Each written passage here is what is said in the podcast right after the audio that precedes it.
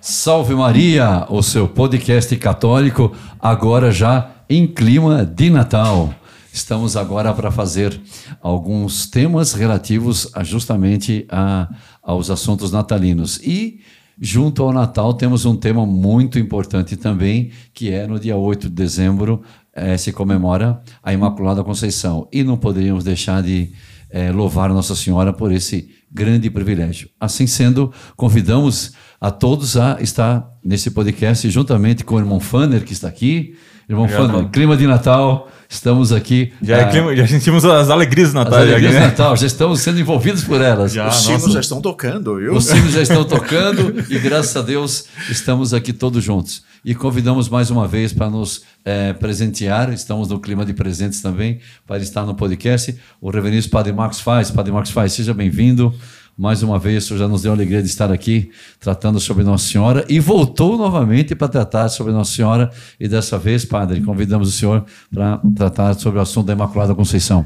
Seja bem-vindo, que tenho certeza que todos os nossos que nos seguem, né, irmão? Sim. Estão muito contentes com o Padre Marcos retornando. Exatamente. Não, o Padre Marcos é a pessoa certa para tratar sobre dogmas aqui. Então, é, esse é homem. Os senhores vão ter uma formação dogmática. Inclusive, quem não assistiu ainda o, o primeiro podcast que ele gravou, né, conosco Sim. aqui. Sobre a Assunção de Sobre a Nossa Assunção Senhora. de Nossa Senhora, exatamente. Vamos deixar o card aqui em cima. É, então, só, só deixa lá em cima? Deixa lá em cima, Tá sim. bem. Então, padre, seja bem-vindo, que Nossa Senhora lhe, lhe, lhe pague por tomar uma parte do seu tempo para dispor aqui no podcast. Tenho certeza que todos eh, se alegrarão muito com esse tema da Imaculada Conceição. né? Padre Ricardo, é uma grande alegria, irmão Fanner, estar com os senhores uma vez mais.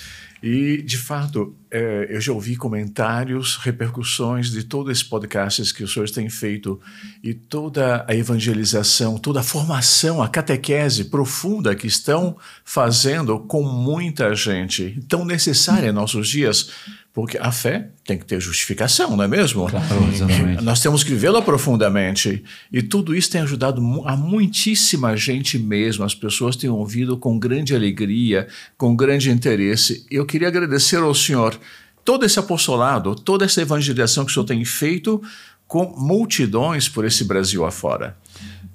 Padre, nós somos instrumentos de Nossa Senhora e nesse momento o senhor está sendo também, nós temos visto exatamente o que o senhor tem dito. E aproveito para pegar o que o Padre está agradecendo, que compartilhe esse podcast, convide seus amigos, porque o católico tem que saber da explicação do, do porquê da sua fé. Como já ah, tivemos um podcast aqui, a fé e a razão estão juntas, não? Então, Padre, é exatamente isso. Compartilhe, convide todos os amigos, porque no, o católico nós temos que conhecer e nos aprofundar para também amar mais, não é, Padre? E falando em conhecer, Padre, gostaria que o senhor, eh, novamente, eu- se eu não me recordo, o Padre, irmão Fana, eh, outra vez nos ajudou a aprofundar sobre a definição de dogma. Sim. Será que podemos, vamos começar, antes de entrar no dogma da Imaculada Conceição, que é o tema do nosso podcast, Padre, Recapitular eh, um pouquinho. fundamental para os católicos, como o senhor disse, e pedir a Nossa Senhora que abençoe essa evangelização, tudo é obra dela. Um pouquinho funda o que que é o dogma, para nós antes explicarmos esse dogma também, né? Exatamente. De fato, o dogma, às vezes as pessoas formam-se uma ideia completamente irreal do que é o dogma. O dogma é uma verdade, uma doutrina que a igreja propõe como verdade revelada para a crença de todos os fiéis. Só que não é assim que chega o Papa e tira lá de sem razão nenhuma, não. Há todo um longo processo muito sapiencial, muito prudente da igreja. E a igreja vai seguir muito aquele princípio de São Vicente de Lérins, quod semper, quod ubique, quod ab omnibus. Quer dizer, aquilo que eh, sempre foi crido pelos católicos, aquilo que por todas as partes os católicos creram, aquilo que a grandíssima parte, se não todos os católicos creram, isso tem que ter aqui uma ação profunda do Espírito Santo. Aí começa a estudar em cima. Aí começa a estudar em cima e vai proclamar com base nisto.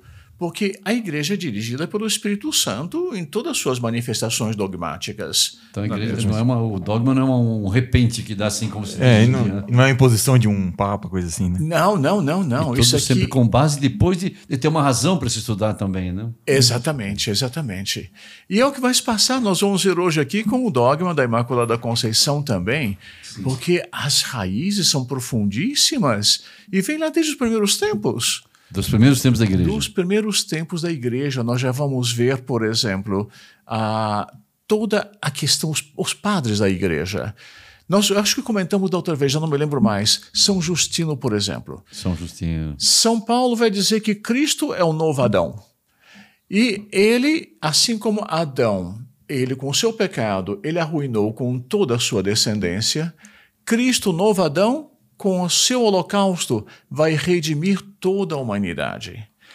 E vai começar já. Santa, a São Justino é o primeiro a fazer esta, esta vai parafrasear São Paulo aplicando a Nossa Senhora Hum. e vai dizer que Nossa Senhora é a nova Eva. Olha que interessante, a nova Eva. Assim como Eva, ela com seu pecado, ela levou a ruína à humanidade, Nossa Senhora com o seu sim, com a sua fidelidade, vai trazer o Redentor Muito bonito. e vai Muito nos bonito. salvar. Mas São Justino, onde é que está? Ele nasceu no ano 100. Morreu no ano 165. Está ali na origem, ele está tocando em São João Evangelista, que morreu pouco depois do ano 100, 105, 107, mais ou menos. que Ele está tocando nos tempos apostólicos. Apostólicos. É, e depois nós vamos ver Santo Efrem, vamos ver São Santo Ambrósio, Santo Agostinho também, Santo Irineu já antes. E vamos fazer referência a Nossa Senhora em seus escritos, dizendo que ela é puríssima, dizendo que ela é inocente, dizendo que ela. Chega a dizer que ela é Isso já imaculada. no século II. Já no século II já começa já. Impressionante, irmão? Veja a história, o histórico. Sim. Então, nesses primeiros séculos, era assim que eles consideravam Nossa Senhora, a inocente, a santa, a, aquela que é é, até imaculada, Íntegra, puríssima, íntegra, tudo. Então, a igreja não tirou esse dogma que foi proclamado no século XIX, não tirou do nada, depois de 1900 anos, chega um papo e diz, eu quero proclamar esse dogma. Não. Vamos ver as origens. O que, que o Espírito Santo foi inspirando na igreja desde o início? Interessante. E ele sempre vai inspirando uma verdade até se consolidar. Até se consolidar. Mas todo dogma tem essa, essa, essa, essa demora? Tô- a demora não, a demora aqui realmente foi longo esse Isso dogma. esse aqui foi longo, é. Bem longo. É que Porque o passou próprio da Assunção foram quase 20 séculos. também, mas aí Mas que está. também o Espírito Santo trabalhou, o senhor explicou da outra Também, vez. Mas nós vamos ver, a maternidade divina foi muito menos tempo. Ah. já com o concílio de Éfeso, em 431, já junto com a proclamação de Nosso Senhor, homem Deus, duas naturezas e ah, uma só pessoa, a pessoa divina, mas união de a natureza divina e a natureza humana, ali também já foi proclamado Maria a Theotokos, a mãe de Deus. Quer dizer, mas a gente é muito bonito ver Que porque a- o a- como Deus trabalha, né? como Deus Pode trabalha ser maior ou menor tempo, é isso, né? E, no no fundo, só vê que é um trabalho profundíssimo. Se nó- no final do mundo, quando houver o juízo final, que dizia, disse do juízo final que vai ser a grande aula de história que Deus vai dar para toda a criação, Que é história, hein? Ele vai explicar o agir dele, por que, que ele agiu dessa forma, por que demorou tanto. Ah, Que princípio divino, sapiencial ele tinha por detrás para permitir tudo isto, não é mesmo? Tem uma sabedoria. é certo? muito bonito, né? É muito bonito, é muito bonito. Deve ter razões muito altas, É, né? é a história vista não dos olhos nossos humanos, que são olhos limitados, mas dos olhos de Deus. Tem outra beleza, não é mesmo? Padre, mas você demorou tanto assim, irmão? Acho que teve assim muito pega no meio, né? É, com muitas controvérsias, né? Alguém concordava, ou melhor, muitas controvérsias. Hoje dizem muito pega uma linguagem atual. Mas deve ter havido gente que apoiou, gente que não apoiou. E, e nesse trans, esse longo percurso também, gente muito boa que apoiou e gente muito boa que não apoiou também. É. Essa é a verdade, Também né? sim. Nós vamos ver já no início, esses primeiros tempos, de fato, era uma crença generalizada. Não houve tanto, ah, tanta Ah, oposição, não. Isso no início. Do início, no início, Olha no início. interessante, hein? Depois nós vamos ver a entra todo o problema do pecado original também Ah. e da redenção universal de Nosso Senhor que vai causar o grande problema. Sim. A cabeça dos gênios vão se travar. é o que nós vamos ver depois na, na, na escolástica. Sim. Os, é São Tomás de Aquino, São Boaventura, Santo Alberto Magno, Nossa, só. São Bernardo. Nossa, isso são. Que, nem- que nem eu sou de só santaços, né, padre? Fantástico, sim, sim, sim. Foi, nós estávamos falando há pouco. hein? Mas tudo vai começar com o problema lá do pecado original, a queda de Adão. E eu acho que valeria a pena, padre eh, Ricardo, a gente ver um pouquinho o que, que era Adão E o que, que seria o homem no, no paraíso terrestre? Vale muito a pena que faz parte acho que da nossa formação, como diz há pouco, conhecer bem quem era Adão, o que ele tinha, padre. Se o senhor puder dar uma noção, o que ele perdeu. Os privilégios que ele tinha na, Porque no nós paraíso. podemos ter uma noção do que Nosso Senhor deve ter recebido, né? Acho que parece que é isso. Vale a pena. Eu acho que valeria a pena sim. Em, em síntese, não é sim, mesmo? sim, Mas sim, para. É um tratado. Não, claro. A gente vê que Deus, ao criar Adão, ele fez uma maravilha. E a gente vai ver logo no iníciozinho do Gênesis ali, Deus dizendo: faça-se a luz, se faz a luz. Façam-se os pássaros do céu, e aparecem os pássaros. Façam-se os peixes do mar, aparecem os peixes. E foi criando tudo. Mas uma coisa curiosa, quando vai chegar a criação do homem, ele vai dizer: agora façamos o homem à nossa imagem e semelhança. Muito interessante. E Deus como que se inclina com carinho, com amor, com, com, com verdadeiro amor para com aquela criatura Que é o homem. vai criar a sua imagem e semelhança. E uma coisa curiosa, antes ele dá ordem, faça-se. Quando é o homem, não. Façamos. O verbo está na primeira pessoa do plural. Então, é obra das três pessoas. Ele deixa claro. Tem que ter mais de duas, pelo menos, para ser, né? Então, Sim, nós sabemos Os duas. nós temos que eh, sabemos pela teologia que é onde atua o Pai, atua o Filho, atua o Espírito Santo. Então, obra da Santíssima Trindade. Façamos o homem à nossa imagem e semelhança. E Deus vai construir primeiro o boneco de barro. Outro dia estava ouvindo uma homilia de Monsenhor João Clark. Eu Acho que foi no ano 2007 que ele estava descrevendo, imaginando Deus formando aquele boneco de barro. Foi uma descrição lindíssima, realmente lindíssima. De Monsenhor. De? Monsenhor, sim. E ele dizia: nenhum artista, vamos imaginar um Michelangelo, ou grandes pintores, mas nenhum artista foi capaz de imaginar ou de, de executar uma imagem tão perfeita como aquele boneco que Deus fez. E feito do é isso barro. De feito barro. do barro. e do barro aqui da terra, né? Até Do comenta, né? Que não era do paraíso. Não, ainda. daqui mesmo. Estava Esse barro que a gente pisa aí, não é mesmo? Esse barro aí. E depois Deus vai chegar e vai soprar um espírito. Mas é um espírito vivificante, vai dar vida àquele boneco. Se nós víssemos Adão naquele primeiro momento saindo das mãos de Deus, nossa, que maravilha seria. Que boneco, hein? Que boneco, que boneco. E que beleza, porque ele deveria ser belíssimo. devia ser. sim. Sair das mãos de Deus assim, entende? Primeiro homem, né? Primeiro homem. Depois, que inteligência ele tinha. Que vontade. Tudo nele era ordenadíssimo, perfeitíssimo, não é mesmo? Mas não só na natureza, não. É que Deus deu, Deus amou tanto esse boneco que deu para ele dons que nem, sa- nem eram proporcionais à natureza dele. A dons superiores à natureza. À natureza. Então, vai dar para ele, por exemplo, os dons preternaturais, que são dons próprios aos anjos. Vai dar para ele o quê?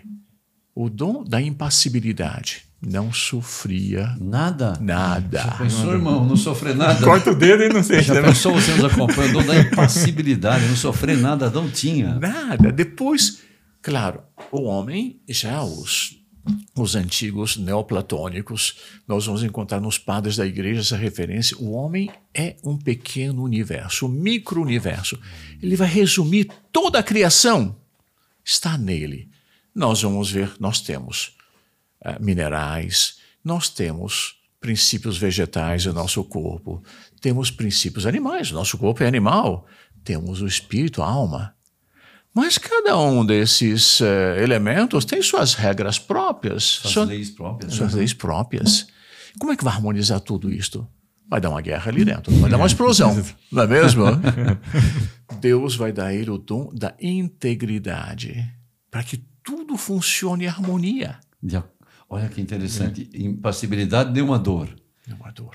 Integridade, tudo funcionando em harmonia, essas várias, digamos, naturezas, né? Natureza. Várias leis. Muito bonito. E imortalidade Não morreria. não morreria.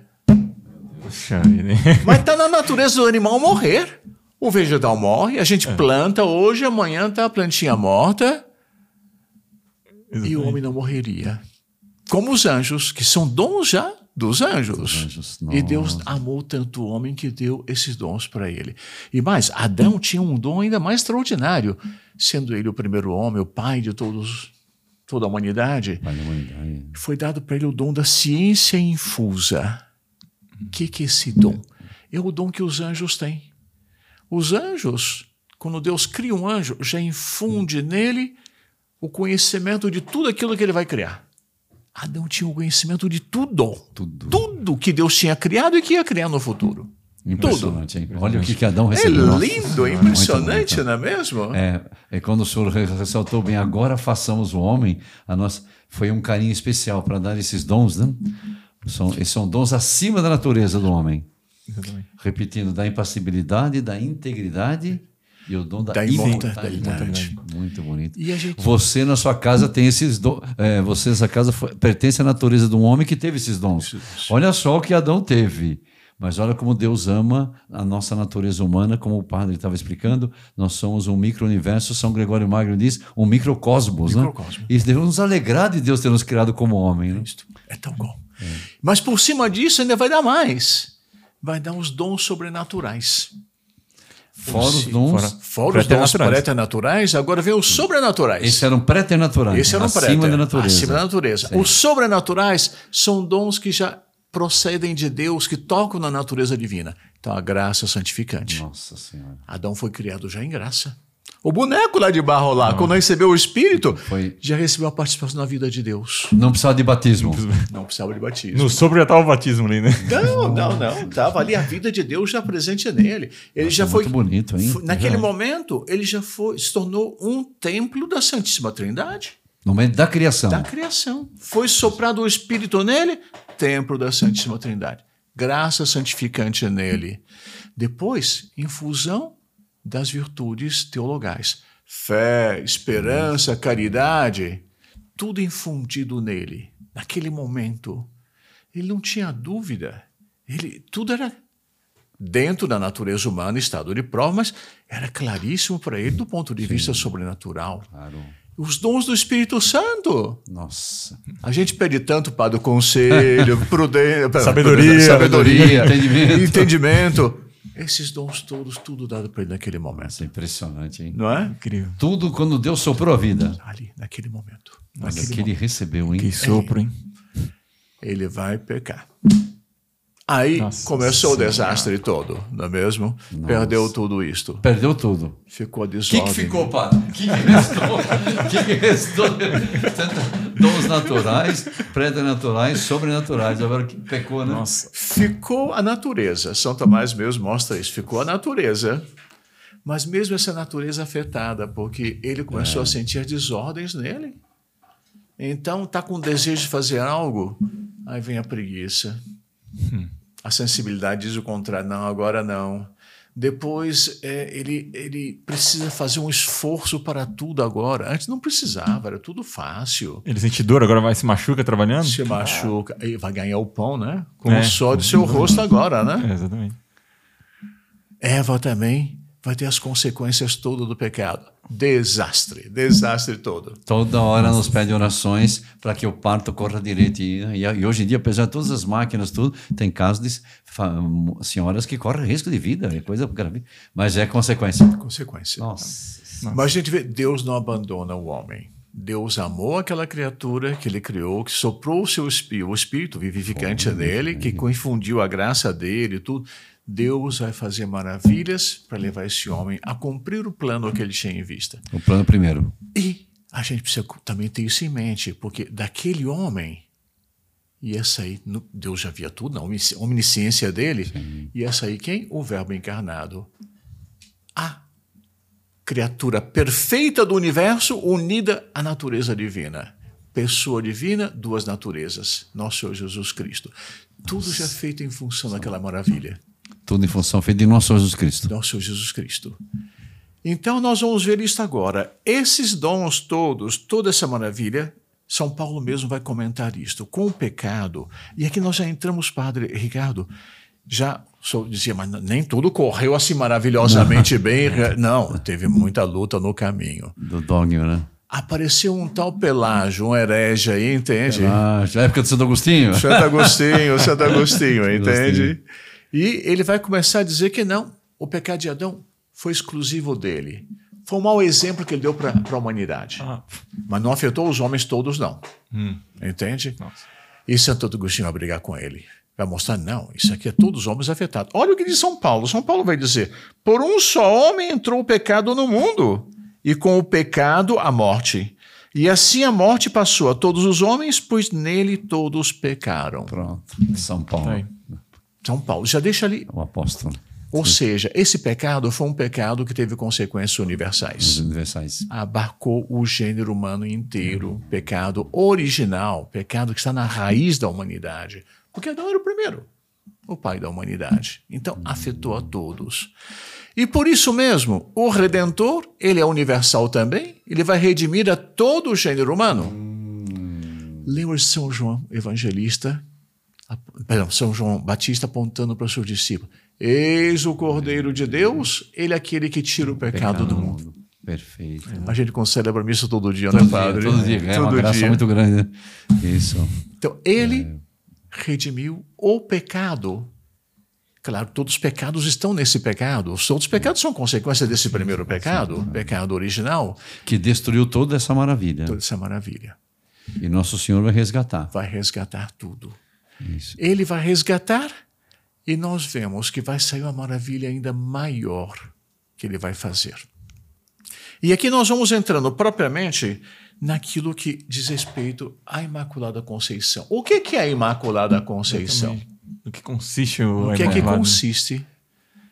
É a isenção de qualquer mancha desse pecado primeiro. Que Adão fez. Que a Adão isenção completa. Completa, completa. Ela está fora disto. Então, nesses primeiros tempos, todos haviam assim. A puríssima, a santa, a inocente, a aquela Íntegra. a íntegra, a imaculada. Que interessante. Sim, isto vai indo. E vão começar aos poucos o quê? A devoção à Imaculada Conceição vai se espalhar. Se os padres da igreja já comentavam isto, Exato. é Claro. normal. É normal. Sim, a nova Eva, como dizia A São nova Justino. Eva, né? claro. Muito interessante. Mas tem no fundo do pecado, nós demos claro como a, a gravidade que foi o pecado. né? E ela está isenta disso. E se tinha noção que era mesmo. O Espírito Santo foi trabalhando para colocar em evidência isso. né? E a gente vê que o Espírito Santo vai respeitar ele que criou, Deus que criou o homem e que nos deu essa natureza assim muito está sujeita ao espaço e ao tempo. O nosso modo de progredir é, é lento. O Espírito Santo vai respeitar o homem na sua lentidão. Claro. E a humanidade na sua lentidão também. Mas vai revelando aos poucos as maravilhas que ele fez. É o que vai se dar com Nossa Senhora aqui. Então, tem os primeiros séculos, tudo vai correndo bem, depois já começam já até mesmo ah, celebrações da Imaculada Conceição. Vai começar primeiro lá no Oriente, evidentemente, no meio Oriente ali. Na mesa ali a igreja Sim. deitou suas primeiras raízes. Então, já no século VIII, vão celebrar a festa da Imaculada Conceição e no dia 8 de dezembro. No dia 8 de dezembro. 8 de dezembro. Olha que interessante, irmão. Século VIII. Oitavo. Século oitavo, já, nossa. Depois vai saltar no século IX. Isso hoje em dia temos documentos. A Irlanda. Na Irlanda, já no século IX. Impressionante, irmão. Quer dizer, depois passa para a Inglaterra já a seguir. E da Inglaterra, veja, lá na Inglaterra. Festa da Imaculada Conceição. Festa da Imaculada Conceição. Celebração mesmo da festa da Imaculada Conceição. Irlanda, Inglaterra, passa para Espanha, França, Alemanha e vai espalhando pela, pela Europa, Europa. inteira, pela cristandade inteira. Então são celebrações e aí já entra o outro aspecto, que é um outro princípio muito caro à igreja. Lex orandi, lex credendi. Aquilo que se transforma em um culto, em uma oração a Deus, se transforma também num artigo de fé. Então, a igreja começa a rezar, o povo fiel, movido pelo Espírito Santo, está celebrando já a Imaculada Conceição. já em ofícios, em missas, já localmente, mas foi espalhando, foi espalhando, foi espalhando. Evidente que isso aqui tem que ter uma ação do Espírito Claro, Santo. senão não iria. Sim. Se não se consegue dizer nem o nome de São Paulo, né? É, não consegue dizer uma reflexão, um pensamento do nome de Jesus sem a graça. Imagina louvar Nossa Senhora como Imaculada, Imaculada, Conceição, título, né? sem ter um dogma, mas que se tem certo que é, né? Tem que ser, tem Que que, entrar a ação do Espírito Santo. E vai rezando, vai aumentando a fé. Curioso isso, né? a oração vai caminhando junto, o louvor a ela, junto com aquilo que já estavam acreditando. Acreditando. É o Espírito Santo soprando atrás. E, e traz mais graças, aquilo, as pessoas começam a sentir os efeitos, começam as manifestações, ah, digamos, as intervenções de Nossa Senhora enquanto Imaculada, ah, a nível do povo comum, mas isso vai consolidando ainda mais essa fé e mostrando que de fato há uma ação do Espírito Santo que quer revelar algo novo a respeito de Nossa Senhora.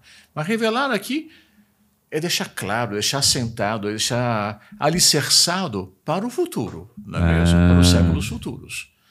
É a doutrina que a igreja vai tomar e vai deixar evidente que tem um fundo de revelação e que todos os fiéis devem crer. Mas vai levar tempo. Vai levar tempo. Então, nós vamos tomar, por exemplo, O dog, desculpe, padre, interromper o dogma, então, é, já está trabalhado, mas ainda não é obrigado a crer, né? Não, Mas quando se torna dogma, isso é, é, o católico tem a obrigação, depois desse estudo, o Espírito Santo está soprando agora, quando declarar, é obrigado a crer. Mas ainda está havendo um movimento, culto, e a igreja começa a querer fundamentar para daí tornar um dogma. E, e certamente nesse período houve gente que, como o senhor mesmo comentou no início, Padre Sim. Ricardo, gente que não compreendeu, que Que não não acompanhou, aceitou. que ficou um pouco atrás, ente- sem nenhum mal espírito, não, é Não, que não porque- recebeu a Claro. graça ali de compreender aquilo naquele movimento. teve todo. uma luz, né? Não teve uma luz, não teve uma luz, não é mesmo? Interessante. Então, nós vamos ver. Existe, existem razões, existem testemunhos da própria Sagrada Escritura que nós podemos acrescentar para justificar esse dogma. Porque todos sabemos, a teologia ela é uma ciência, mas uma ciência, uma ciência que tem como ponto, eh, como alicerce, não, a, ehm, não leis da natureza, mas tem como alicerce a própria revelação divina. Então, é a partir da revelação divina e do magistério depois e da Tradição. tradição, que a Tradição. teologia vai se desenvolver. Então, existe na, na revelação divina pontos que serviram de base para a proclamação desse dogma? Sim, há testemunhos. Interessante. Há testemunhos. Para começar, já está no iníciozinho do, da Bíblia, no Gênesis. No Gênesis. o proto-evangelho está lá, está dito. Porém, inimizade entre ti e a mulher, entre a tua descendência e a dela. Ela feri- ferirá a tua cabeça e tu lhe ferirás o calcanhar. Então, já naquele momento em que Deus expulsa Adão e Eva do paraíso e castiga, amaldiçoa a serpente, Deus já ameaça. Vou pôr inimizade entre tu, serpente, e a mulher, entre a tua descendência e a dela. Ela vai te ferir a cabeça, vai te esmagar a cabeça. E tu armarás ah, ciladas ao calcanhar dela. Já está falando da descendência da mulher por excelência, que é nosso Senhor Jesus Cristo que vai vir, Claro. Sim. não é mesmo? Claro. Mas já deixa clara essa luta entre essas duas posteridades. Interessante. A luta entre essas duas dinastias. Então, uma- tem uma, tem uma, ainda que não seja diretamente declarado, já tem relação com a Imaculada. Já tem. Já Porque tem. foi a mácula do pecado e uma descendência imaculada. Se ela fosse imaculada, ela já não estaria nessa posição que de esmagar a cabeça de de Satanás. né? De opor-se. Exatamente.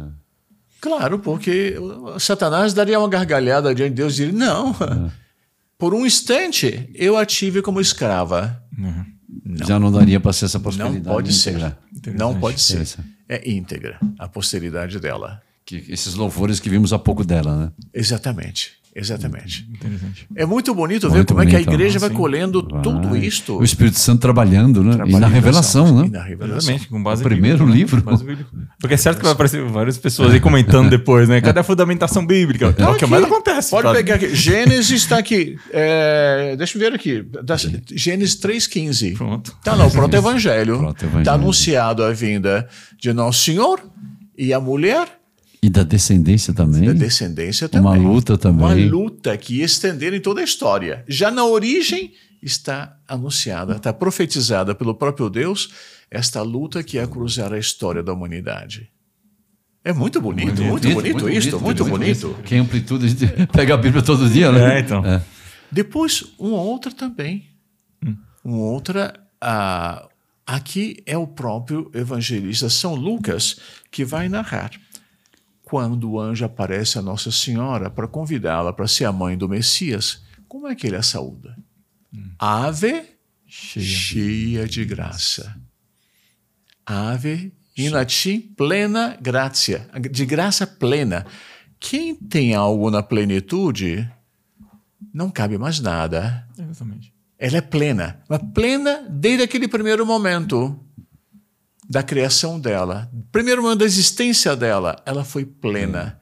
Porque se se ah, ela não fosse plena desde aquele pr- primeiríssimo instante de sua criação, não poderia ser dito plena. Plena. Ah, A. É, plenitude engloba o primeiríssimo instante da existência para ser plena. Nenhum intervalo que não tenha sido. Nenhum intervalo. Ah. Portanto, ela teve a graça, lembremos-nos, Adão foi criado em graça. Ah. Como pode ser que aquela que seria a mãe do Redentor não tivesse a graça desde o primeiro momento de sua existência? Exatamente. Não estamos falando do quilate da graça dela, que isso Sim, é sim, outra é coisa. outra coisa. Tá, é outra Não é coisa. mesmo? É outra coisa, outra coisa. Padre, nós chegamos aqui ao intervalo do nosso podcast. Está muito interessante. Nós paramos agora, senhores viram, na fundamentação, os que nos acompanham, é, é, da revelação que vai servir no Espírito Santo para os estudiosos fundamentar o dogma da Imaculada Conceição. Quanta coisa maravilhosa. Voltamos daqui a alguns instantes para a segunda parte do Salve Maria, seu podcast católico, sobre o dogma da Imaculada Conceição. Até já. Estamos de volta aqui na segunda parte do nosso podcast, é, Salve Maria, seu podcast católico, e com a alegria de estarmos aqui com o reverendíssimo padre Marcos Faz, e nós estamos tratando justamente do dogma da Imaculada Conceição. Tivemos a alegria de ver, é, ter a noção do dogma, o que é um dogma, como que o pecado, a criação desse boneco fabuloso, que é o homem, né? que Deus que soprou a vida com todos os dons naturais, os dons preternaturais e sobrenaturais, e como o pecado fez todo esse estrago. Entretanto, na sua misericórdia, Deus vai enviar o Redentor e promete já, por amor ao homem, logo na sua, na sua queda, eh, como consertar, e Deus consertou da maneira mais extraordinária que pode haver, porque Ele é Deus. Se Ele faz um conserto, é melhor do que, ainda que queiram atrapalhar, o conserto dele sai muito mais luminoso ainda. E estamos vendo a questão do dogma, que ele justamente, o Padre Marcos estava tratando agora, ele é baseado nas Sagradas Escrituras, né? e o dogma teve um desenvolvimento, a igreja, o Espírito Santo foi soprando ao longo de séculos todo eh, essa certeza que falava no coração, já tinha o culto no Oriente desde o século VIII, mas a igreja ia, eh, o Espírito Santo ia trabalhando até que chegou um ponto que chega agora, a igreja vai estudar doutrinamente e pegou justamente a revelação. E na revelação temos a Sagrada Escritura, ele terminamos a primeira parte que ele citava tanto Gênesis, né, é, onde é, o proto-evangelho, que o próprio Papa, na bula do dogma, vai citar, e também a visitação, é, a, a- a anunciação do anjo à Nossa Senhora, que é plena de graça. Então vamos continuar esse assunto muito interessante. Além dessa fundamentação, padre, é, digamos, a revelação também, o senhor disse que usava a tradição, né? A tradição também é, teve assim, Também que já- foi preparando o dogma. Nós vimos, já desde os primeiros padres da igreja, eles, ao se referirem a Nossa Senhora, já a chamavam de eh, Santíssima, ela era inocente, ela era a perfeita, ela era a Imaculada mesmo. A Imaculada mesmo? Também Nossa, usava bonito. a palavra já. Imaculada, também, a Puríssima, tudo, tudo. Mas, digamos, não tinha esse caráter, digamos, de definição, não tinha esse caráter de. Uh, de Oficialidade, né? Exatamente. E, iam comentando espontaneamente, cada padre falava aqui. Então, mencionamos Santo Efrem, mencionamos São Justino, Santo Irineu, Santo Ambrósio, São, São, São, Santo Agostinho, para mencionar alguns, mas eles iam comentando sobre ela espontaneamente. Não tinha um caráter polêmico, porque não tinha se apresentado a dificuldade Sim. no caminho deles. Era, era tido como certo. Era né? espontâneo. Uma ação do Espírito Santo nas almas que ia se mostrando espontaneamente, exatamente, era tido como certo, tudo Sim. isso. Nós vemos a tal ponto que isso se uh, desdobrou em uh, celebrações, uh, festas de Nossa Senhora da Imaculada Conceição, igrejas que eram construídas em honra à uhum. Imaculada Conceição, e nos lugares mais variados. Padre, nós estamos lá no século VIII, IX, X. Nós não tínhamos meios de comunicação como hoje. Não tinha internet. É. Não ah. tinha em real time, que a gente fala aqui agora e lá na Lua está escutando. Não era isso. As comunicações eram difíceis. Como é que isso passou do Oriente lá para a Irlanda? Como é que passou para a Inglaterra? Para a Europa continental, ali, Espanha, França, é, Alemanha, Espanha, Portugal até, Portugal, né? Tudo. Nossa Senhora da Imaculada Viçosa, Vila Viçosa. Exatamente, exatamente. Isso foi expandindo por um movimento da graça. Sim. Não tem outra explicação. Ah. Depois não foi fundada uma ordem de pregadores só hum. para pregar a Imaculada Conceição. Era um movimento espontâneo.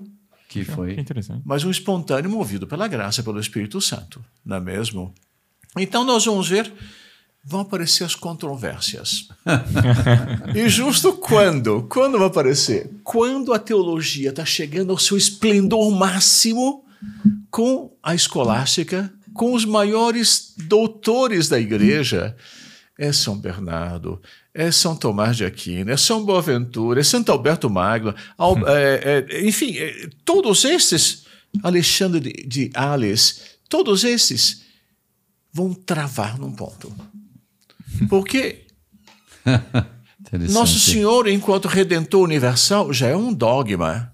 A, a, a redenção universal de nosso Jesus Cristo. Senhor já um dogma já desde o século, uh, desde o do concílio de Éfeso em 431, já para dirimir toda a questão de Pelágio e Santo Agostinho, a igreja tinha se pronunciado, não em forma dogmática ainda, mas dizendo que nosso Senhor era o Redentor universal.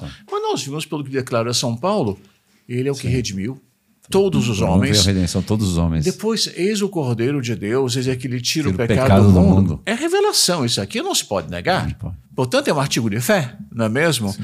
Então, esses grandes gênios vão se colocar o problema, mas como é que é? Se nosso Senhor redimiu tudo? Se ele redimiu tudo, como é que ela foi concebida sem pecado original? Totalmente.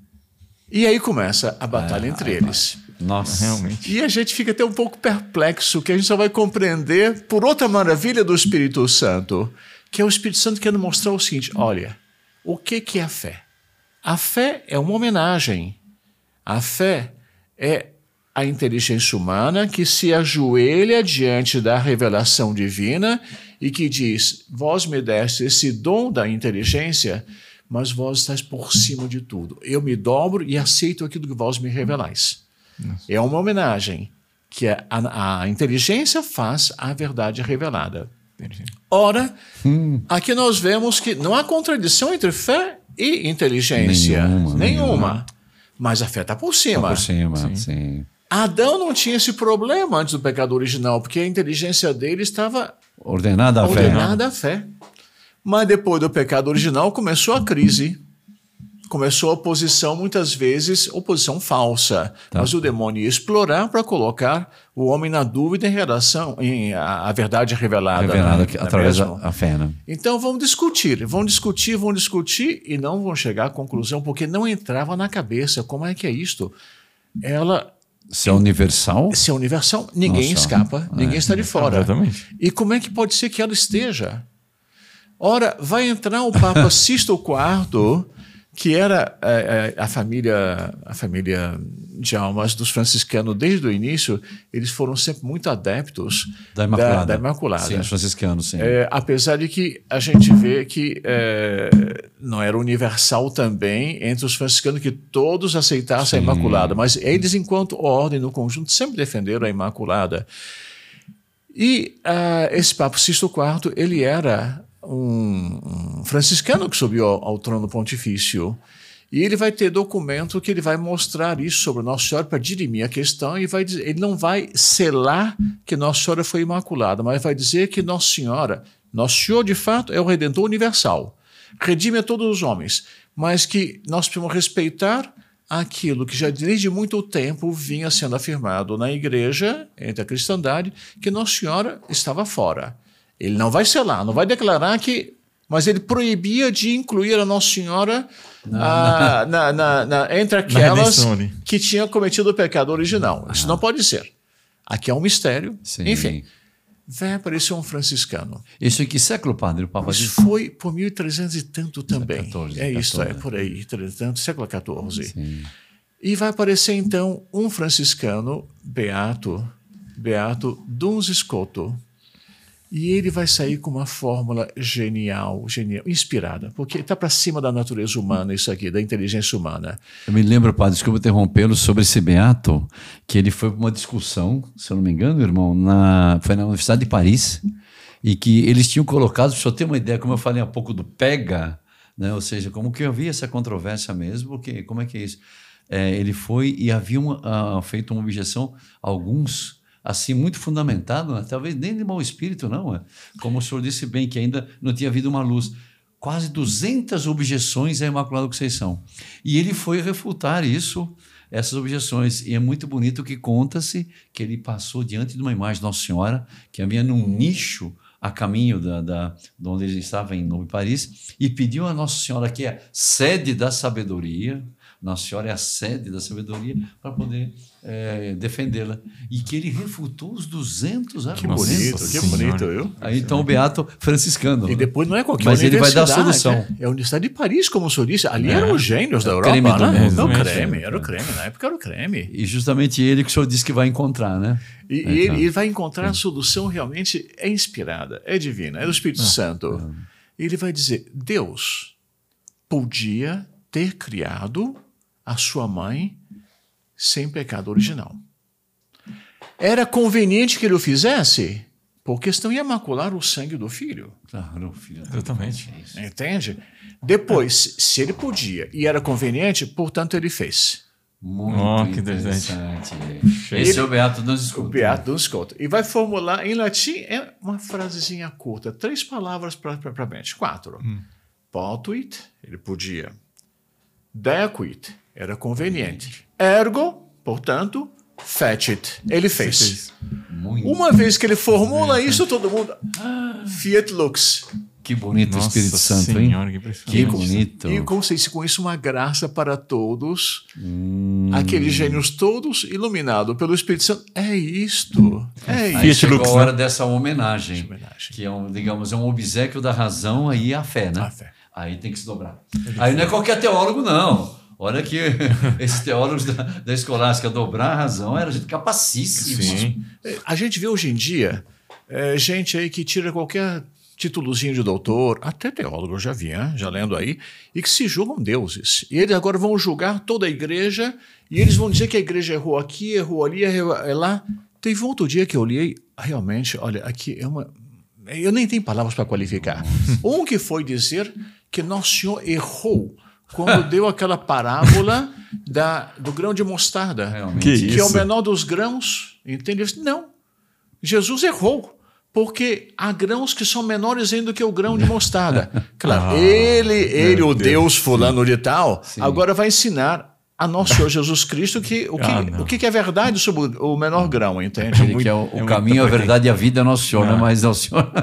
É, é muita pretensão. Aí é o problema, quando a inteligência humana não está submetida à fé, ela faz as piores estupidezes, as piores burrices. Porque ela foi, Deus deu a inteligência para estar em consonância com a fé, se completam. Se completa. Isso depois do pecado original, que há esse, a tendência, pode haver esse conflito. Exatamente. Aliás, lembrando disso, irmão padre, uma coisa que me, me vem agora, uma recordação muito bonita do professor Plínio Corrêa de Oliveira. Né? Ele, então, ele fez muitas elucubrações, muitas teorias, muitas doutrinas, mas sempre ele dizia, né, eu me submeto à doutrina da Santa Igreja Católica, ou seja, aquilo que a fé o dogma mandar, se disser que não é assim, eu retiro na hora. Que bonito, que bonito. isso, uma né? pessoa Isso que, é- que teólogo mesmo assim, mas essa submissão se via nele, né? A humildade, É, a integridade de alma, não é mesmo? Muito bonito. Eu não Tudo, me lembro quantas vezes ele disse submisso isso. à igreja, ao ensinamento da igreja, submisso ao Espírito Santo. Nunca querer, é, porque tem um título, alguma coisa. Já se joga a Deus? O que, que é isso? Que Muito besteira, né? interessante. Então, aí esse Beato veio. Ele veio e ele vai dar explicação, que é uma explicação lindíssima também, viu, padre, padre Ricardo? Isso- Tomemos o caso de um, um, um condenado. Uma pessoa cometeu um delito, está condenado, colocado na cadeia. Chega então um rei, por exemplo, chegou uma autoridade, chega um milionário, Sem um milionário? chega e diz: Eu pago a libertação dele. Chega lá, dá tanto e aquele prisioneiro é libertado. Eu pago a fiança. É um tipo de liber- liberação. É uma liberação, digamos, é, ela é chamada, é uma- uma redenção, digamos, liberativa, Livrou Livrou. pagando pagando o, o preço do delito do feito. delito, pagou a liberdade. Certo. Mas dizia Dom Escoto, há um outro tipo de libertação, há um outro tipo de redenção, que é quando aquele potentado ele tem tanto poder que ele diz, perfeito, mas a tal pessoa eu não permito que venha a cometer esse delito, que eu já pago o preço antes. Nossa. Eu pago. Prevê é, antes. Prevê, é preventiva. Preventiva. Uma é a, deliberati- é a liberativa, a outra é a preventiva. Foi o que se passou com Nossa, Nossa Senhora, Senhora. e só com ela. Só com ela. Nosso Senhor, Deus Nosso Senhor diz: ela, minha mãe, eu pago antes. Ela está submissa à lei da humanidade, aos descendentes de Adão. Mas no caso dela, eu pago a dívida dela antes. Do pecado tocar nela. O pecado não toca nela. Preventiva. Eu não Nossa, quero. Muito, que bonito, hein? Muito bonito. Bonito, muito bonito. E o impressionante é que essa preventiva é a redenção mais perfeita. Porque a outra oh, foi pra cadeia primeiro. aconteceu, né? Já, Já aconteceu. as consequências do pecado, já tocou, né? Já tocou. E essa aqui não, é tão perfeita que nem permite que o pecado a toca. toque. É uma barreira ali, um escudo que não Barreira, deixa. não Que permite. A redenção preventiva. Preventiva. E nós estamos na redenção liberativa. Liberativa. Nós temos o É pecado original. caso. Nós temos o pecado original. Ela não. É, não, também dera nasceria o Redentor, né? Também. E que é Não o daria, filho de né? Deus, ele mesmo, enquanto Deus a criou. Ele é o filho dela, filho de Deus feito homem, mas enquanto Deus a criou. Se nós pudéssemos criar nossas mães, que mãe faria? Imagina, não ia fazer Sim. como mãe. E podendo criá-la imaculada, Então seria, né? Claro. E por isso que ela vai cantar no Magnificat. Que Deus a exaltou, tomou aquela humilde serva e a exaltou. E por isto, porque Deus a exaltou, a glorificou, as gerações futuras a proclamarão bem-aventurada. Porque Deus fez essa redenção, operou essa redenção nela antes mesmo dela nascer. Ela não foi tocada pelo pecado. muito extraordinário. lindo, é Lindo. lindíssimo, Não realmente. conhecia isso. Quer dizer que segurou, não tocou nela. A redenção deixou. preventiva. A nossa é a liberativa. Nossa, Poxa, e- bom, aí estamos a tradição, hein? aí vai o magistério brigando. Co- Como que é rico tudo isso e é bonito, não é mesmo? Porque, no fundo, é, é Deus guiando a história, é o Espírito Santo guiando tudo. É é incrível que essas objeções até exaltam mais depois que fica claro, né? Sim. Que eu tenho certeza que São Tomás tivesse quando o, o Papa Pio IX proclamou, acho que seria o primeiro, Primeiro. a A dobrar inclinar os com toda a inteligência São Tomás, Ah. São Boaventura. São- Com certeza. São Bernardo, meu Deus, é, todos eles se encantariam. E é certo que no céu fizeram uma festa naquele Ah. momento, entende? Ah, é. Porque, claro, claro, é que Deus não permitiu que a inteligência deles, inteligência natural, alcançasse isto, porque estava preparando uma maravilha maior. Agora, padre, isso nós temos a escritura, temos a tradição. E o povinho? Tinha alguma coisa assim da fé popular? Eu, quando eu lhe digo isso, eu, eu li uma história muito interessante antes de proclamação do dogma. É, de, uma, de uma mulher que tinha problema com o marido. Bom, eu já conto Não- já. não é tão do- do incomum assim, Do- né? não, Não, é é tão- né? mesmo hoje não é tão incomum, É. né? Mas talvez, graças a Deus, nenhum dos que nos segue aqui tem um problema hoje. E ela dizia isso, que fazia muitos anos que ele não, que ele não confessava e queria eh, que o marido confessasse. E ele não aceitava e até brigava com a mulher, a maltratava. E ele falou com o sacerdote. E o sacerdote deu justamente uma estampa da Imaculada Conceição. Isso, umas estampas que corriam antes de ter o dogma.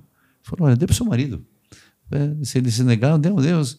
Ela pediu para ele confessar, ficou bravo, entregou a estampa para ele, que é aquele dia que o padre indicou.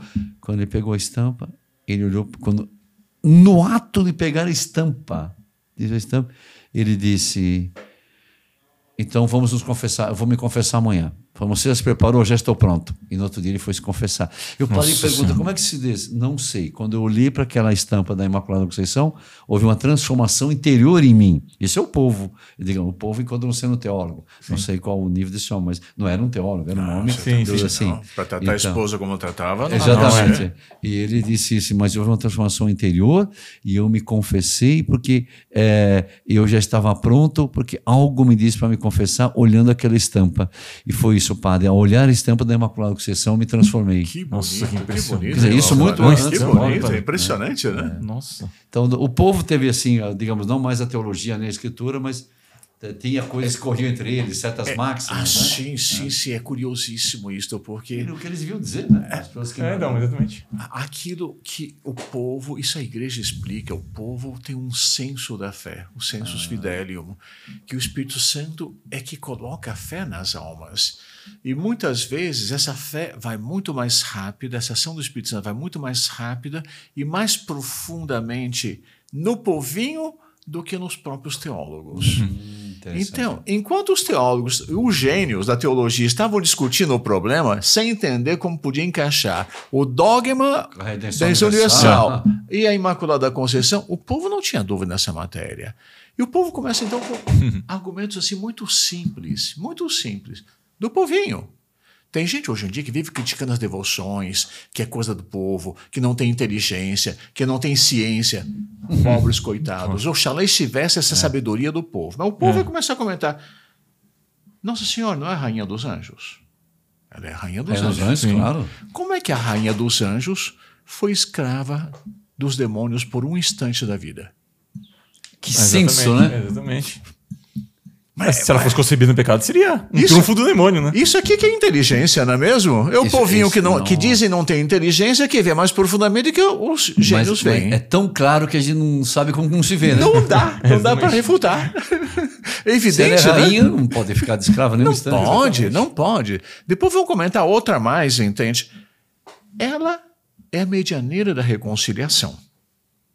Não é mesmo? Ela trouxe aquele que nos reconciliou com Deus. Portanto, ela mediou. Ela foi a oração dela que trouxe o Messias.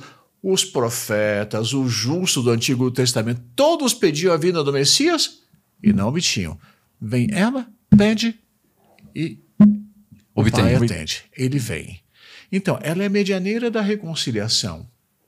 E como é possível que essa medianeira da reconciliação tenha ela, por um instante, sido inimiga de Deus? Como é que é possível? Me explica isso aqui que não dá para entender. Exato. Teria Não que dá. ter outra medianeira para reconciliar, inclusive, ela. Né? É, exatamente. Mas não para aí. É raciocínio do povinho, mas de é bom interessante. senso. É bom de- senso. Bom exatamente. senso. de, de, de, de uma inteligência assim muito popular, mas profunda. Está bem. Eva. Eva nos perdeu. Nossa primeira mãe, com nosso primeiro pai, nos arruinaram. Mas Eva foi criada em graça. Então, a nova Eva, que traz o novo Adão, ela não foi criada em graça também? Faz sentido isto? Exatamente. Nossa, que interessante, né? Então, a nova Eva, a mãe do Redentor, foi inferior àquela Eva que nos perdeu, que nos afundou, que nos arruinou. Não tem pode sentido, né? Não tem sentido. Não faz É, sentido. não tem sentido. Não faz sentido. Depois, outro mais também. De quem é que Jesus recebeu todo o seu corpo, a sua natureza humana? Só dela. Só dando. ele não teve pai carnal, no sentido de que contribuiu para a formação do corpo dele. Tem São José, que é o pai legal dele. Segundo a lei judaica, pai pleno. Mas não contribuiu para a formação dele. Quem foi que contribuiu? Só ela. Então, o sangue do homem Deus, do Redentor, veio de um sangue imaculado? Faz sentido uma coisa dessa? Que absurdo! Não poderia ser. O inocente ter sido manchado, né? o inocente por excelência, Por excelência. que vem tirar o pecado do mundo, teria manchado. O Satanás não teria dado uma gargalhada dele? Ah, teria. Não, mas Claro. que senso, né? Senso tão simples e. Se a gente parar pra pensar, é muito profundo. Profundíssimo. É, profundíssimo também. Isso é teologia, padre? Isso é teologia, não é mesmo? Muito interessante, tá vendo? E depois ainda vão dar mais um outro. Me diga uma coisa, ela não é mãe de Deus? É mãe de Deus. Dogma já desde o concílio de Éfeso, mãe de Deus. Isso. E essa mãe de Deus foi escrava do, de Satanás? Faz sentido uma coisa dessas? Não tem sentido. Então, e assim eram muitos outros também, Imagina, padre. Deus deixar a mãe dele ser escravo, isso não aconteceria. Não, não, deixa, não, não pode ser, né? Muito bom, muito bom. Então, isso é a fé popular, eu acho muito bom. E com tudo isso, nós chegamos no dogma, né? Mas antes do dogma mesmo, o dogma foi em 1954. 50, 854. 854. E eu estava pensando outro dia, nós temos também, antes do dogma, algo que já preparava, depois de toda essa maravilha que nós conversamos, 1830, Nossa Senhora aparecer e pedir para cunhar a moeda, a medalha. Verdade. Verdade, medalha, E a medalha. Medalha está escrito, ó Maria concebida sem pecado, É verdade. isso 24 anos antes da proclamação do dogma. Então nós vemos quanta preparação, né? A própria medalha de Nossa Senhora das Graças, que se tornou milagrosa de tanta maravilha que fez. né? Foi como que é um sub- sublinhado, né? Nossa, Sublinhar- sublinhou aquilo que o povo já O dizia. Papa exatamente. teria que proclamar logo, que proclamar. porque Você consolidou ainda mais a fé do povo. Exatamente. E esse movimento que o Papa depois foi consagrar, na realidade, vi que era um movimento popular que foi crescendo no meio dos obstáculos, da dificuldade, foi crescendo, crescendo, crescendo, e ficava até incompreensível que o Papa não proclamasse. que impressionante, né? A gente vê que foi uma maravilha maior que o Espírito Santo fez. Até as objeções ele, per- ele permitiu para quê? Para depois dar a Nossa Senhora uma glória muito maior, ainda. Muito maior. Não é mesmo? Fica com, com um brilho muito maior tudo maior, isso, né? muito maior. E aí o Papa proclama em 1854, 54. na bula. Na bula, bula Inefabilis Deus. E na bula é lindíssima, vale a pena, claro, não temos tempo aqui, mas pegar, ele vai dar um histórico de tudo isso. Ele dá um histórico, inclusive vai mencionar argumentos popular, fé popular, Ah, sim? entende? Para mostrar, olha aqui, não faz sentido não se proclamar. No fundo é isto, não faz sentido. Porque olha o Espírito Santo atuando ao longo de séculos, vamos ser nós que vamos resistir à ação dele? Não faz sentido. Nossa, Então ele vai bonito, né? proclamar, 8 de dezembro, a proclama a Imaculada Conceição, que vai coincidir com as primeiras festas de Nossa Senhora 8 no de século dezembro. Ah. VIII. 8 de dezembro, sempre foi 8 de dezembro. Curioso. E a gente vê que tudo isto está muito, muito bem concatenado, mas concatenado por uma mão divina. Não é uma cabeça humana, não. A linguagem dele mesmo é altíssima, né? Altíssima, Na linguagem da, da, da bula, né? Altíssima, muitíssima. Por que, que vai ligar com 8 de dezembro lá, século VIII, nono, né? no Oriente? E já vem lá desde os padres da igreja também, entende? Eles já, no fundo, falando se- sem a preocupação de afirmar, de defender a Nossa Senhora numa controvérsia, porque eles não tinham essa preocupação. A controvérsia não tinha surgido ainda. Eles professavam a sua fé na Imaculada Conceição de Nossa Senhora, mas uma fé espontânea, movida pelo Espírito Santo, evidente, mas espontâneo. E não uma coisa que tivesse como objeto um- uma luta apologética. Não. Era apenas manifestar. Quando nós rezamos na Ave Maria, por exemplo, nós estamos rezando por uma devoção nossa, mas não estamos com a intenção de estar, por exemplo, ah, refutando ah, tudo que os protestantes, coitados, dá pena de ver, porque não. muitas vezes é uma ignorância única. É- é não conhecem, distorcem a realidade E o pior, que, teológica, tudo. o pior que eles não estão não estão abertos para ouvir são, a verdade. né? Eles se bi- bitolam naquilo que eles bitolados, pensam. ficam bitolados. Nossa. Mas sabe o que que é? É que quando a inteligência nega a fé, a inteligência fica reduzida ao mínimo, ela vai diminuir a sua capacidade. A inteligência iluminada pela fé, ela, Ela aumenta, abre. dilata. É, basta ver o povo, foi o que dizia. Exatamente. Tá aqui o povinho. Argumentos que nem teólogos deu. Não, não, não. Se não, ela é não. rainha dos anjos, como é que foi escrava de um anjo decaído? Decaído ainda? É, exatamente. Não seria nem um decaído, imagina, mas Exatamente, decaído. muito menos, né? É, é muito dilata a fé, né? A fé dilata, Dilata, dilata, dilata. a inteligência. né? E é muito bonito ver, porque com isto o Papa, ao, a Igreja, ao proclamar esse dogma, reafirmava o quê? Primeiro, a excelência de Nossa Senhora. Porque se Adão recebeu tantos dons assim, já no início da humanidade, Nossa Senhora, enquanto Mãe de Deus, Deus. tinha que ter uma inocência muito superior ainda à do próprio Adão. Papai, não. Porque é Mãe de Deus, E esses dons num grau maior, não seria? muito maior, todos os Ah, dons. Pessoal Depois. Afirmando também o seguinte: ela não só foi criada sem o pecado original, mas foi criada numa plenitude de graças. Ave Maria, gratia plena. Ave Maria, plena de graça. Então, uma plenitude que superou de muito aquilo que Adão e Eva tinham recebido, no recebido. início. Nossa, que, que grandeza, hein? Tudo está aqui nesse dogma da Imaculada Conceição.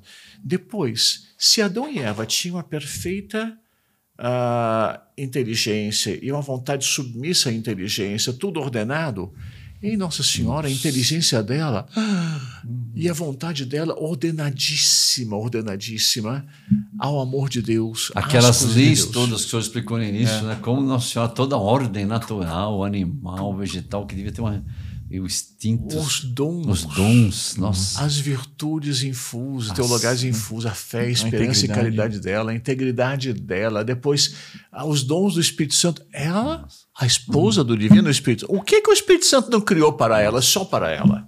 Não é mesmo? Pois é. Exclusivo, né? Exclusivo. Exclusivo dela, né? Até, até, considerando o aspecto físico dela. Se Adão tinha que ser, tinha que ter o boneco por o excelência. boneco por excelência, lindíssimo. Imagina, Nossa, Nossa Senhora. Senhora superou de muito. Por quê? Nossa É Senhora. dela ia nascer aquele que é o novo Adão, é o homem Deus. Aquele sim é, por excelência, o mais belo, como diz o Salmo, o mais belo entre os filhos dos Os homens. Os mais velhos, os filhos dos homens. É nosso Senhor. É. Ela tinha que ser a mais bela entre Claro. As filhas. as filhas. Exatamente, homens, exatamente. Tinha que ser. É, tinha não, que ser. Nossa, quanta coisa bonita, né? Interessante. Bonita, Fica um né? problema, padre. Não sei se temos tempo ainda aí. Temos, Tem um podemos, tocar. Podemos tocar. Então, Sim. Tem uns Que é um cinco minutinhos. seguinte, Cinco gente. minutos. Tem uns minutinhos. Bem, nós falamos do dom da impassibilidade em Adão. Mas Nossa Senhora sofreu. Nossa Senhora não tinha pecado original, mas ela morreu. Como é que a gente vai explicar isso aqui? Exatamente. É. Não é mesmo? Exatamente. Aqui entra todo o mistério da redenção. Não nos esqueçamos que Deus, Nosso Senhor, homem Deus, ele de si não poderia sofrer. Mas ele quis sofrer para quê? Para redimir a nós, para pagar o nosso preço, para pagar com seu sangue preciosíssimo a tudo aquilo de errado que nós fizemos ao longo da nossa existência. E nós aqui, todos os homens Todos. Sim. para nos redimir, para nos abrir as portas do céu. Ele quis sofrer e sofrer daquela forma, morrer na cruz. Ele não estava daquilo, padre. Nós sabemos bem. Olha, uma gotinha de sangue que ele derramou na circuncisão é infinito, o preço é infinito. Os pecados dos homens podem ser imensos, mas são finitos. O sangue dele, precioso, é infinito. Ele quis sofrer tudo aquilo. Ela é a sócia de Cristo, como os padres da igreja chamavam. A chamavam. Sócia de Cristo, Cristo. na redenção. Ela é a corredentora. Então, ela Não era necessário, mas quis. quis também sofrer tudo aquilo Ah. é para estar unida a Ele e ela junto com Ele, por, por desejo de Deus, que Deus quis que ela participasse desta redenção enquanto co-redentora, Redentora. sofresse também. Muito impressionante. E a morte? Quer dizer, de si ela não sofreria nada. Por Porque ela não tinha cometido pecado. imaculação, mas ela, Ela quis. quis. dessa, vamos dizer assim, sociedade com a Sim. redenção, né? Sociedade inseparável, sociedade que não se rompe nunca, porque ela está unidíssima ao Senhor. Nossa, tá. Ela não se separa. E a morte, até mesmo a morte. ela quis morrer para imitá-lo em tudo, em tudo ser como ele. O que ainda exalta muito mais, dá muito mais glória a ela, em tudo por tudo semelhante A ele. A ele. Exato, uma identidade, né? Mãe e primeira discípula dele. Por isso, nosso Senhor vai dizer naquele evangelho, quando chegam os parentes e chega uma mulher e diz: Bem-aventurados os seus que te amamentaram, tá? mas bem-aventurado aquele que ouve e pratica a palavra de Deus. A mãe dele, por excelência. Ela é mais bem-aventurada por isto. mas, mas por isso. É, mas por isso. Aí está. Porque foi Muito. fidelíssima a ele em tudo. Muito bonito. E é isso, nossa, padre, tem mais uma outra coisa. É, para encerrar talvez aqui. né? Lembrei agora, vamos encerrar, mas quatro anos depois, mais ou menos, Exato. do dogma, também tem Nossa Senhora de Lourdes. Verdade, pai. E que a menina perguntou três vezes para Nossa Senhora, numa das aparições. O senhor, o senhor lembra? O senhor pode contar um pouquinho? Não, ela, ela já tinha aparecido 16 vezes para Quantas vezes, padre? 16 vezes 16 já vezes para já. Bernadette. Pastorazinhas. Já tinha já mostrado a fonte de água, já curas. E já estava correndo aqui. E ela não dizia qual era o nome dela. E aí Nossa Senhora tinha pedido para que fosse construída uma capela ali. E Santa Bernadette Subiru já tinha falado com padres e autoridades, estavam dispostos a construir, mas disseram, mas queremos saber quem é que está falando. E aquela senhora maravilhosa, lindíssima, que aparecia a ela, não dizia o nome, não dizia o nome.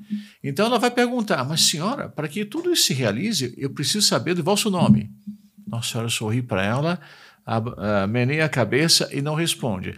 Ela volta a insistir. e uma terceira vez, aí Nossa Senhora vai diz, eu sou a Imaculada Conceição. Nossa Senhora. Confirma o dogma. Confirmando. Confirmando o dogma. Na aparição Quatro Nossa Senhora de. Lourdes, né? Que é o maior santuário. Nossa Senhora. Ou seja, esses milagres todos que ali se, se realizam todos os anos, milagres colossais, que até médicos ateus chegam a testar. Não, isso aqui foi milagre, não há razão natural para que isso. Como aquele caso do menino que não tinha nervo óptico Exatamente. e começa a ver depois do banho em Lourdes e vão examiná-lo, ele está vendo sem nervo óptico. Realmente não tem. Não dá, né? Não, Não, realmente. aqui é demais, é, né, irmão? exatamente, né? Não queria acreditar nisso, realmente. É. Não tem o que dizer, né? Poxa, padre, quanta coisa Enfim, maravilhosa sobre padre. Nossa Senhora, hein? Nossa Senhora, olha, muita coisa, né? Muito bom. Então, voltamos aqui, como se conhece mais a Deus, quantas maravilhas ele fez, né? É verdade. E nós queremos agradecer ao Senhor e aproveitando que uma vez que nós estamos em clima natalino, né, irmão? Exatamente. Desejar ao reverendo Padre Marcos, não nos encontrarmos mais, um santo Natal para o Senhor, viu? Ah, que agradecemos toda essa. Olha, eu- que pena que o nosso eh, podcast não é de algumas eh, de algumas semanas. Eu vou dizer semanas, hein? não é horas não. Quanta coisa teríamos para trazer os vários padres que vieram aqui. O Padre Marcos, a gente sente que ele, como conhecedor e estudioso dos dogmas, quanta coisa teria para falar se ele entrasse em cada uma, um, qualquer, os detalhes dessas controvérsias, dessas eh, homenagens que havia, quanta coisa nós teríamos, não é, irmão? Exatamente. Então, mas agradecemos muito e desejamos ao Senhor que Nossa Senhora, a Imaculada Conceição, o cubra com o seu manto também, um Santo Natal e um 2024 pleno de graças, né? E para o senhor também, padre, para o irmão Fana, e para todos aqueles que estão Nos nos, acompanham, ouvindo, sim. Que todos tenham aquelas alegrias que Nossa Senhora teve na Gruta de Belém quando ela viu o menino, teve o menino Jesus nas suas mãos. Que alegrias ela teve, não é mesmo? Que agradecimentos de- dela ao menino Jesus, que havia criado sem pecado original e havia convidado para ser a mãe santíssima dele. Nossa. Que alegrias inundaram a alma dela naquele momento, não é mesmo? Que essas alegrias inundem as almas de todos os nossos ouvintes. Todos, todos. Inclusive, Assim seja. inclusive, já fica o convite aqui, né, padre? Pro próximo podcast que nós vamos fazer é justamente sobre as maravilhas do Natal, né? As sobre o, maravilhas do ver- Natal, o verdadeiro padre. sentido do Natal. Isso que o senhor disse para participar, Exatamente, pra exatamente. Parece que o senhor participar viu já o, o novo podcast. Eu vi, eu Esse é o nosso já. desejo, né? Vamos fazer um sobre o Natal, né? Sim, Vou rezar também. muito especialmente pelos senhores, prometo, junto ao presépio e por todos os nossos ouvintes, pedindo Tá que Nossa bem. Senhora, que o menino Jesus concedam a todas as graças mais extraordinárias e lhes façam participar dessas alegrias plenamente. Assim Amém. seja, amém, Padre. Eu convido o senhor para, junto comigo, abençoar os, nossos, eh, os que nos acompanham e por com favor. essa intenção de ter um Santo Natal 2024 né? e também para ah, ter um, um, do- um dois- um 2023 e um 2024 pleno de santas realizações né? de Jesus, Maria e José. O senhor abençoa comigo, Padre? todo gosto. Então vamos encerrar o nosso podcast de hoje, que olha, foi realmente muito extraordinário e que eh, vamos pedir a Deus que todos cada vez mais honrem a Imaculada Conceição da Virgem. O Senhor esteja convosco. Ele está no meio de nós. Abençoe-vos o Deus Todo-Poderoso, Pai, Filho e Espírito Santo. Amém. Amém. Salve Maria. Salve Salve Maria. Maria.